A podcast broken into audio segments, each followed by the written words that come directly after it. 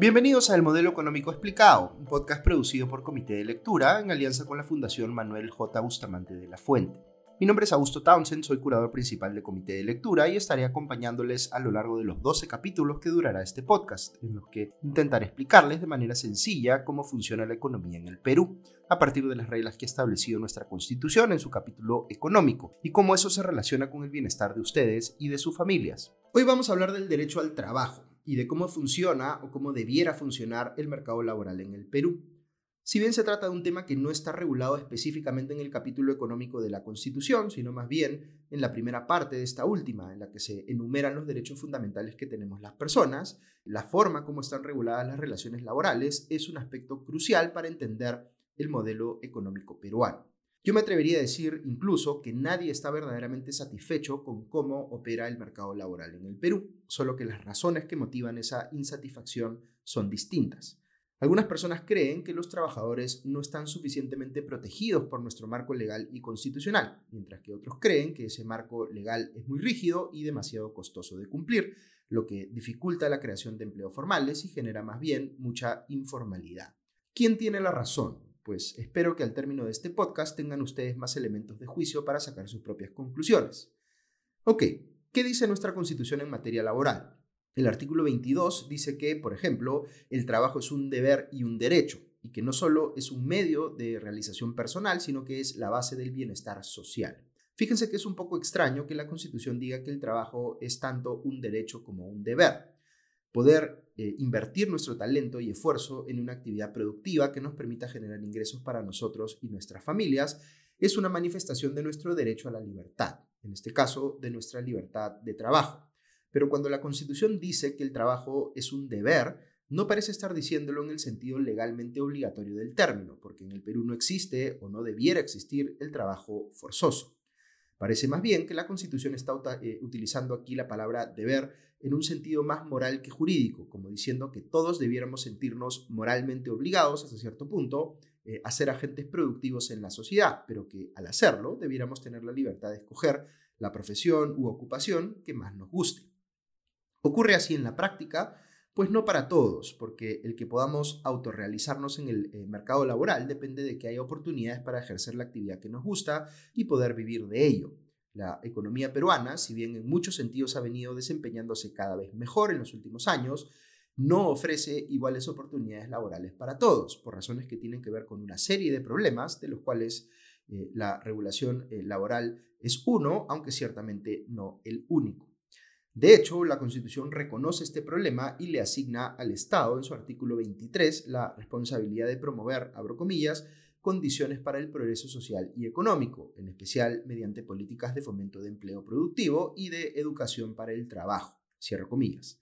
Aquí hay un matiz que es bien importante entender. Fíjense que la Constitución no está diciendo que es un deber del Estado asegurar que todos tengan un puesto de trabajo, el que quieran.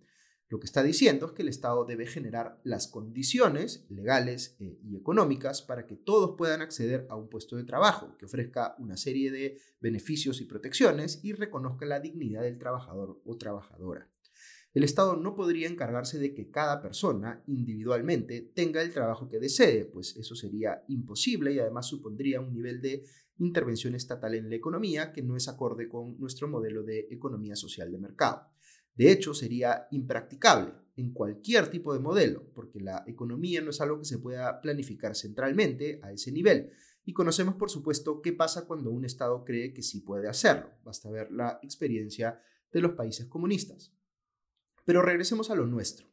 Lo que sí es indisputable es que el Estado tiene el deber de asegurar que la economía tenga una gran capacidad de generación de empleos formales, potenciando pues un entorno de negocios en el que sea la propia actividad privada la que visibilice en qué rubros hay más demanda de trabajadores, es decir, dónde podrían encontrar estos mejores condiciones salariales y laborales en general. Ok, esto es algo que ocurre eh, eh, o que logra hacer el Estado peruano en la práctica, pues la verdad es que no. En el Perú la informalidad laboral es mayor al 70%. ¿Qué significa eso? Que 7 de cada trabajadores laboran al margen de la ley, esto es, en organizaciones que no pueden o no quieren cumplir con todo lo que la Constitución y las normas laborales exigen, o que trabajan como independientes, también fuera de la ley y en condición precaria. Es decir, Para más del 70% de trabajadores en el Perú, el marco legal laboral es letra muerta y los derechos y protecciones que éste reconoce y supuestamente garantiza no son más que un sueño inalcanzable. Creo que todos podemos estar de acuerdo en que aquí hay un problema, un problema muy serio. Todos, independientemente de nuestras tendencias ideológicas, seamos de izquierda, de centro o de derecha, seamos conservadores, liberales o progresistas, podemos advertir inobjetablemente que la economía peruana es altamente informal y lo es de manera particularmente grave en el aspecto laboral. Entonces, ese escenario que prescribe la Constitución en el cual tenemos al Estado asegurando, pues, a través de una política pública eh, efectiva, que la economía genere muchas oportunidades de empleo formal eh, para todos los peruanos y peruanas, pues no se configura así en la práctica. Es importante anotar aquí que lo que tenemos no es tanto un problema de ausencia absoluta de oportunidades, pues la tasa de desempleo en nuestra economía no es tan alta. Más bien, eh, el problema que tenemos, para ser más precisos, es que la gran mayoría de oportunidades laborales que se generan o autogeneran son informales y por tanto precarias. Estar, eh, al estar al margen de la ley no ofrecen pues los beneficios y la protección mínima que nuestra propia constitución dice que todos los empleos debieran garantizar. Ok, fíjense ahora que la discrepancia aparece cuando intentamos definir cuáles son las causas de esa realidad. ¿Qué es lo que nos lleva a ese escenario? Preguntémonos, ¿por qué en el Perú hay un incumplimiento sistemático de la regulación laboral, al punto que la informalidad es la regla y no la excepción? Pues digamos que hay dos tipos de explicaciones. Podría ser, primera explicación, que las empresas no quieren cumplir las normas laborales. O podría ser, segunda explicación, que no pueden cumplirlas. O quién sabe, podría ser una mezcla de las dos cosas. Pero ¿qué es lo preponderante? Quienes piensan que el problema está primordialmente en que las empresas no quieren cumplir las normas laborales, concluyen que lo que se necesita es más fiscalización del Estado. Necesitamos que el Ministerio de Trabajo o entidades como la SUNAFIL redoblen esfuerzos haciendo inspecciones eh, a nivel nacional para identificar a las empresas que están violando la regulación laboral. En cambio, quienes piensan que el problema no es que las empresas no quieran cumplir, sino que simplemente no tienen cómo hacerlo, creen que habría que hacer ciertos cambios para que la regulación laboral sea más fácil de cumplir o menos costosa.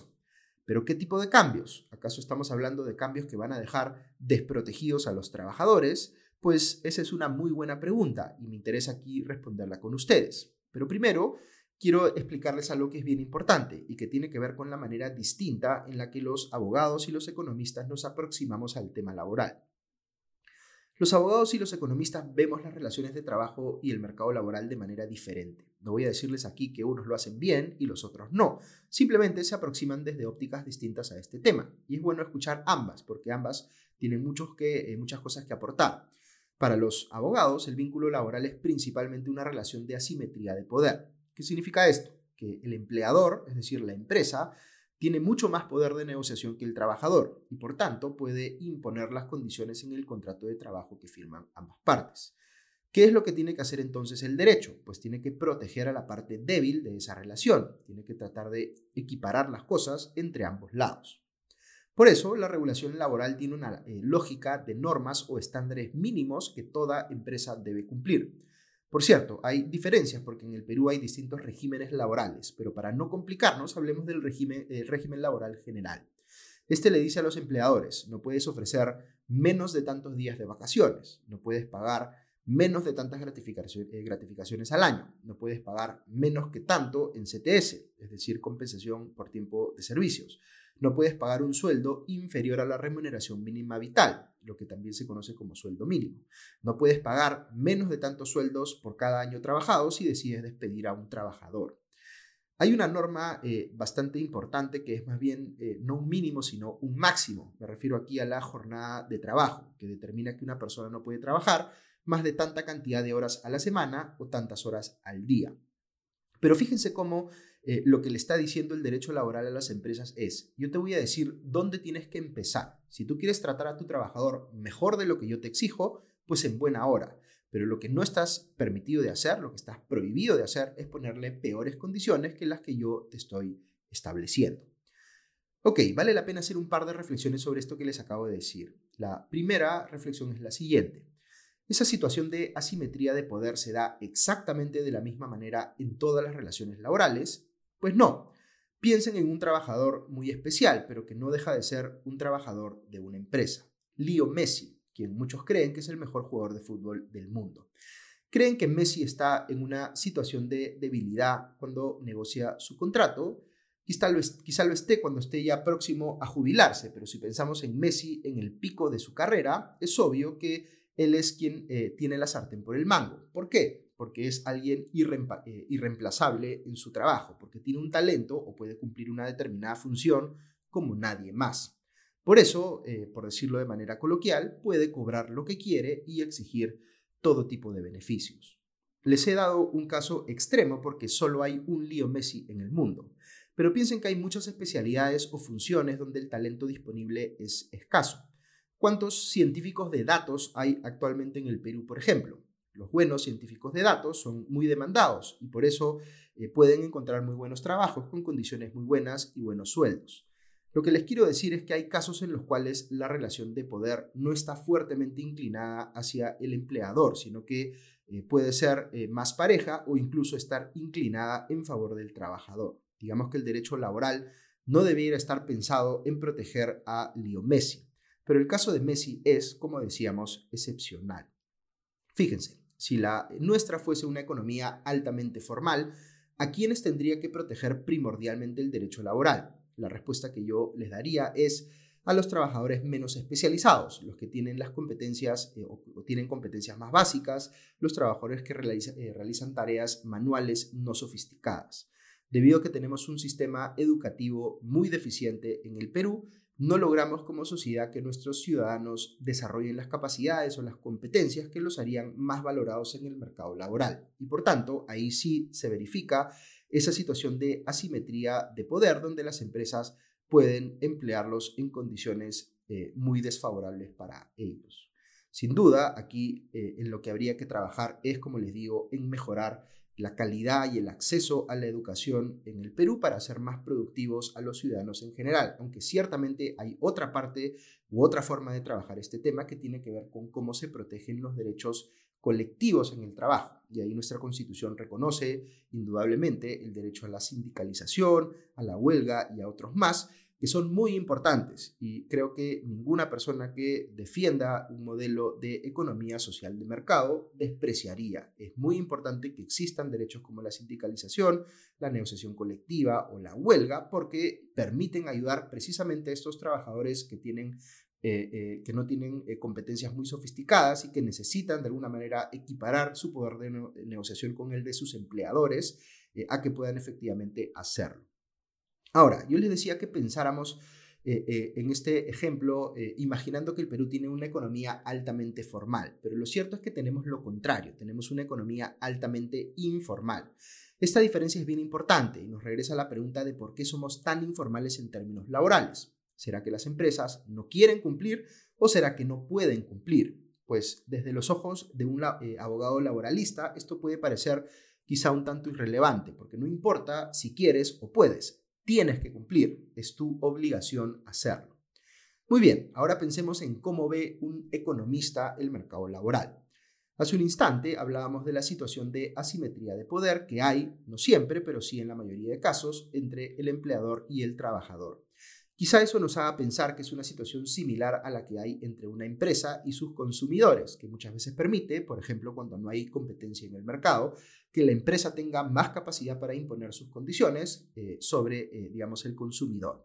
Pero si nos ponemos a pensar en el mercado laboral, es más bien al revés. En los mercados de consumo de bienes tradicionales, digamos, el demandante es el consumidor y el oferente es la empresa.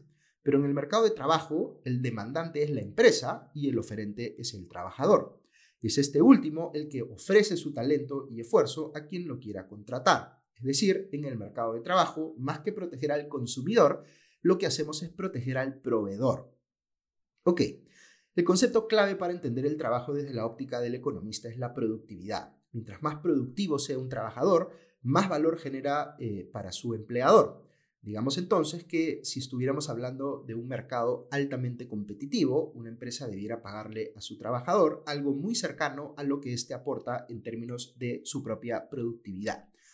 No igual, porque las empresas deben ganar una utilidad para ser sostenibles en el tiempo, pero sí, digamos, cercano.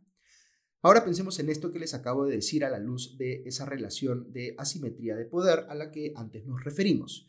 ¿Qué podría pasar en ese caso? Pues como la empresa tiene mucho más poder que el trabajador, podría imponer sus condiciones y pagarle al trabajador algo eh, muy por debajo de su productividad real. ¿Es este un problema? Sí, claramente es un problema. Es injusto con el trabajador. ¿Y cómo se soluciona? Pues hay distintas formas de hacerlo. Si en general los mercados fueran más competitivos, es decir, si hubiera menos monopolios y oligopolios, sería más difícil para las empresas imponer sus condiciones en el mercado laboral. Así que más competencia siempre es buena. También podrían desarrollarse políticas públicas que permitan capacitar o educar mejor a los trabajadores para el empleo, hacerlos más empleables y por tanto darles más poder de negociación sobre la base de sus propias competencias. Eh, eh, también podría trabajarse en que haya más eh, sindicalización y negociación colectiva. Pero también hay otra opción que se usa en países como el nuestro para abordar este tema y es establecer un sueldo mínimo. En anteriores episodios de este podcast hemos hablado que los controles de precios eh, generalmente están prohibidos por nuestra constitución. Sin embargo, para un economista, la regulación de un sueldo mínimo es, para todo efecto práctico, un control de precios, solo que en este caso es un eh, control de precios legalmente permitido. ¿Por qué se permite en este caso si hemos dicho que los controles de precios tienen efectos negativos? Pues un abogado dirá que es por una cuestión de justicia, porque no queremos que nadie viva con un ingreso menor al que le permitiría cubrir, digamos, una canasta básica de alimentos, vestimenta, vivienda y otras necesidades. Entre los economistas, algunos dirán que es una mala idea precisamente porque, eh, digamos, tiene todos los problemas que suelen estar asociados a los controles de precios, pero otros dirán que, eh, digamos, eh, el sueldo mínimo tiene otros beneficios, como impulsar el consumo agregado en una economía o, digamos, eh, el hecho de que funciona como una especie de faro que impulsa todos los sueldos al alza. Yo personalmente estoy en el campo de quienes piensan que el sueldo mínimo es problemático en el Perú, pero por la razón que les voy a pasar a explicar. Hace un instante hablábamos de la productividad. Dijimos que en un escenario ideal las empresas debieran pagarle a los trabajadores un monto muy cercano a su productividad individual. Ok, poner un sueldo mínimo es como decir que todos los trabajadores en el Perú tienen una productividad que, cuando menos, es equivalente a ese sueldo mínimo. Pero es así, trágicamente no. La productividad promedio de los trabajadores en el Perú, ojo, el promedio, está por debajo de ese sueldo mínimo. Aquí hay que decir bien claramente que esto no es culpa de los trabajadores peruanos, de que sean perezosos o algo por el estilo, cuando es completamente lo contrario. Los peruanos y peruanas somos de los trabajadores más, eh, digamos, o de quienes más trabajamos en el mundo. El problema está, como les decía al inicio, eh, principalmente en lo deficiente que es nuestro sistema educativo a todo nivel, que no nos da las herramientas que necesitamos para ser más productivos.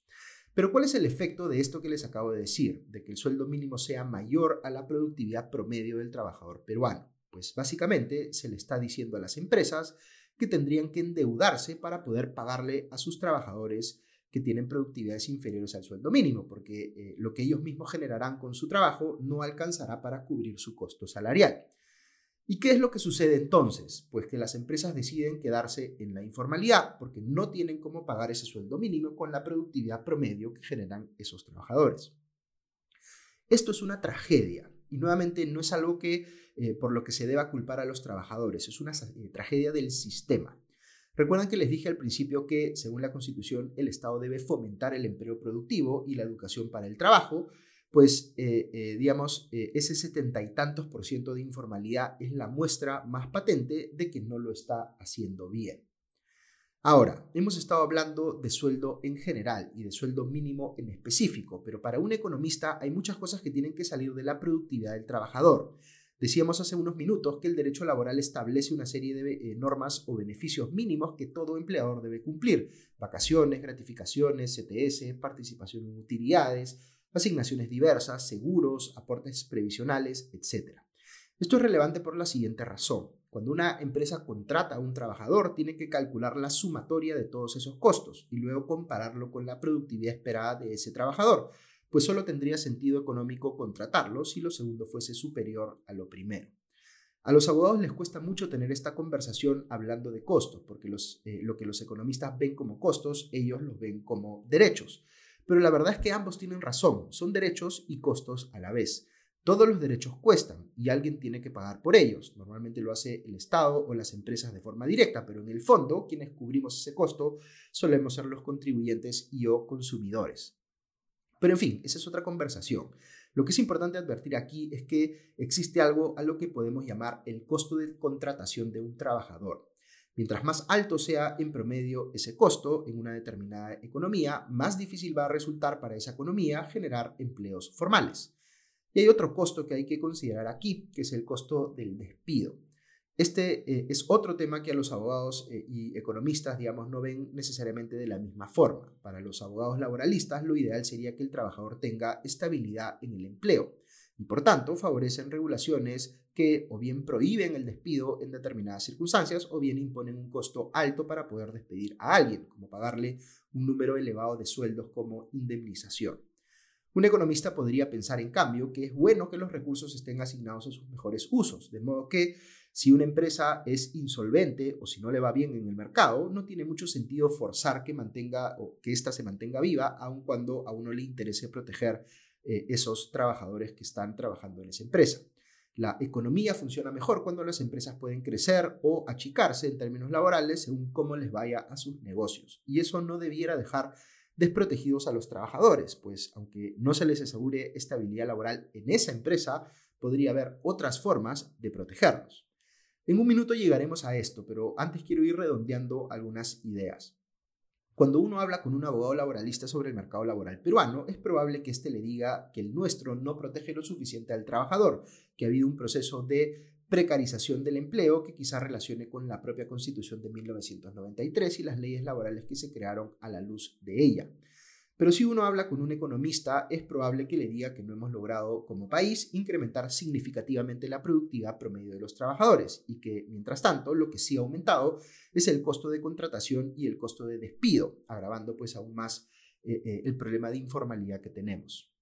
Yo simpatizo mucho con la preocupación de los abogados laboralistas y su esfuerzo eh, por poner al trabajador en el centro de la discusión, porque efectivamente debiera ser, debiera ser así. Y creo que tienen cierta razón cuando eh, hablan, por ejemplo, de cómo eh, ciertos derechos colectivos, como, digamos, la negociación colectiva o la sindicalización, han perdido relevancia en los últimos años en el mercado laboral. Creo que ese es un punto que es válido y que suelen defender los abogados laboralistas. Ahora, racionalmente, creo que los economistas tienen también mucha razón, eh, aunque existe la percepción de que el Perú sobreliberalizó sus mercados como consecuencia de la Constitución de 1993 ese claramente no fue el caso del mercado laboral, y aquí basta ver los índices de instituciones internacionales como el Foro Económico Mundial, el Banco Mundial o los eh, informes de competitividad que producen algunas universidades para comprobar que, en términos comparativos, el marco legal peruano no es uno que otorgue pocos beneficios laborales, sino lo contrario, y es también uno de los más rígidos a nivel global. Esos mismos rankings, dicho sea de paso, muestran eh, lo mal eh, que nos va en otros aspectos relacionados a esta problemática, como el tema educativo, que ya les mencioné, pero también el tema institucional y otros más. ¿Qué hacemos entonces? ¿Cómo arreglamos este problema? Pues hay cosas que se tendrían que hacer de todas maneras y que no pasan por modificar el marco laboral en específico. La principal de ellas es tener una política pública de fomento del empleo de verdad, soportada por una reforma educativa que nos permite tener los niveles de acceso y calidad de educación que una economía de ingresos medios como la nuestra debería tener. Eso es lo principal y lo que eh, creo que podría hacer la mayor diferencia. Pero también hay problemas con el marco laboral que necesitamos abordar y debatir abierta y constructivamente, aunque estos sean naturalmente temas muy sensibles de tratar. Pero yo tengo optimismo porque creo que en el fondo hay una manera de compatibilizar las preocupaciones que tienen tanto abogados como economistas alrededor de este tema. Y esa manera tiene un nombre, se llama flexiseguridad y parece mágica porque ofrece darle a los economistas lo que piden, es decir, más flexibilidad para el mercado laboral, pero al mismo tiempo eh, busca ofrecerle a los abogados lo que demandan, vale decir, más protección para los trabajadores. Pero para entender la potencia que tiene este concepto, primero hay que entender que existe una diferencia entre proteger al trabajador y proteger al puesto de trabajo.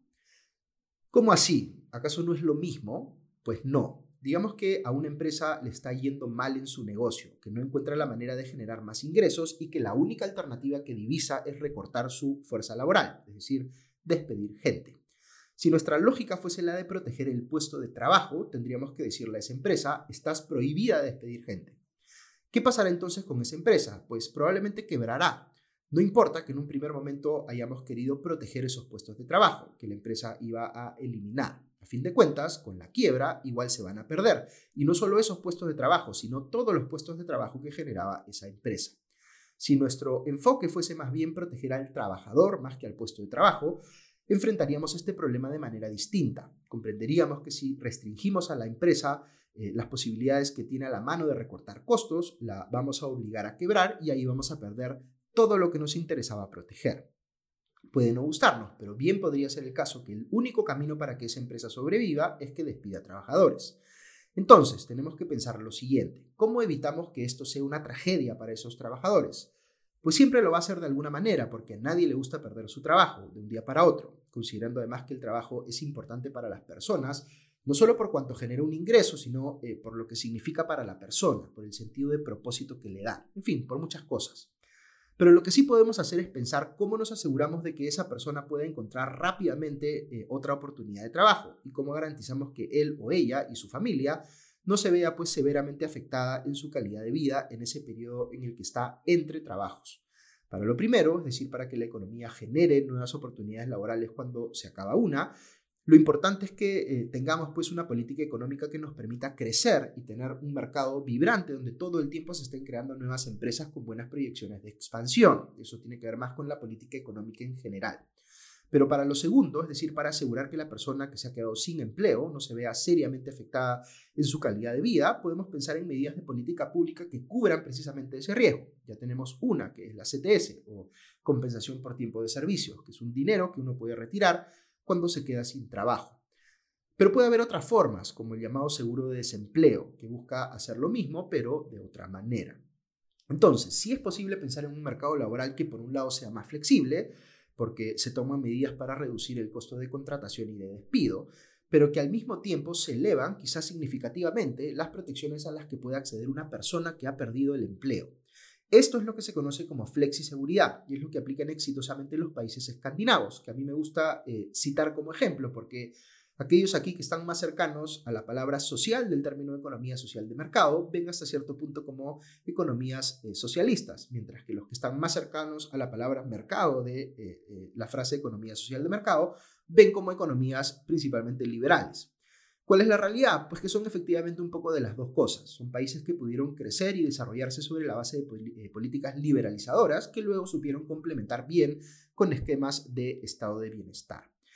Ojalá pudiéramos tener algo así en el Perú, un mercado laboral que eh, equilibre, eh, equilibre correctamente la necesidad de flexibilidad con la necesidad de protección. La Constitución de 1993 no es, dicho sea de paso, un obstáculo en ese sentido. Sin tener que moverle una coma, podríamos implementar una gran reforma laboral que nos lleve a ese ideal de flexiseguridad. Pero para eso tenemos que estar primero en la capacidad de discutir estos temas abierta y constructivamente, porque claramente no estamos todos de acuerdo y es importante escuchar lo que cada quien tiene que decir. Lo que sí es claro es que si no encontramos la manera de arreglar nuestra problemática laboral, vamos a seguir no solo en situación de permanente violación de lo que dispone nuestra constitución, como estamos ahora, sino que como sociedad seguiremos fracasando en nuestro objetivo de asegurarle a todos los peruanos y peruanas la chance de poder acceder a un empleo formal, decente, con el cual puedan efectivamente autorrealizarse. Y no hay fin más noble que perseguir que este último que les acabo de decir. Muy bien, eso es todo por hoy. Muchas gracias como siempre por escuchar este podcast que se llama El Modelo Económico Explicado y que lo hacemos en comité de lectura en alianza con la Fundación Manuel J. Bustamante de la Fuente. Hasta la próxima.